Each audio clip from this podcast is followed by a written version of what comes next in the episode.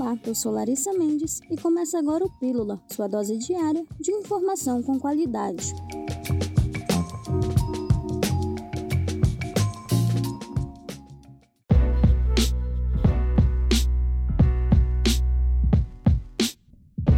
O IEL Amazonas está oferecendo 46 vagas de estágio, todas para atuação em Manaus.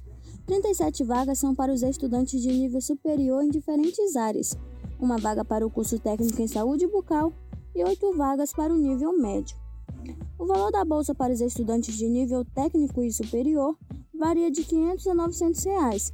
Para os estagiários de nível médio, varia de R$ 300 a 480 reais. Aqueles que tiverem interesse nas vagas devem ter cadastro no site da instituição, assim como garantir a atualização de dados.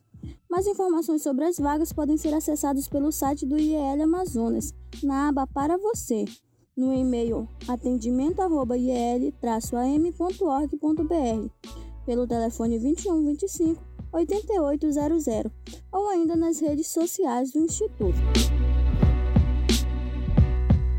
A Casa Abrigo Antônia Nascimento Priante, que acolhe mulheres em situação de risco iminente de morte ou que estejam sob ameaça de seus agressores, foi reinaugurada pela Secretaria de Justiça, Direitos Humanos e Cidadania, a SEJUSC. O local permite o acolhimento de vítimas durante o período de 90 a 180 dias. A nova estrutura da Casa Abrigo tem 16 cômodos com capacidade para 20 mulheres, e além das vítimas, o local consegue abrigar os filhos menores de 18 anos.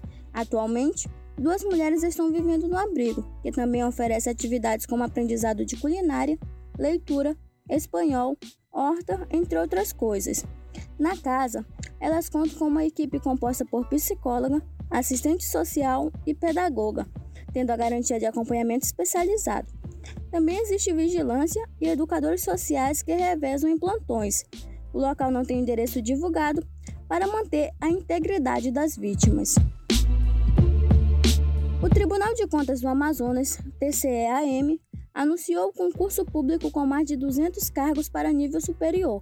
A proposta foi aprovada por unanimidade e divulgada na última quinta-feira, 3 de setembro.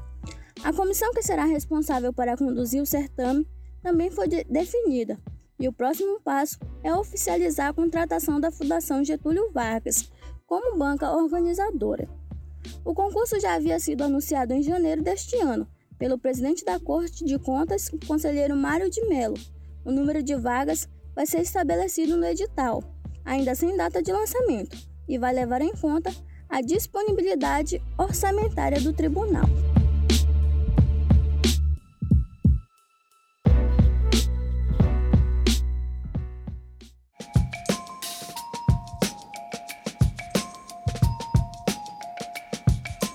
Hoje eu fico por aqui, mas amanhã voltamos com mais informações para você, a uma hora da tarde. Até lá!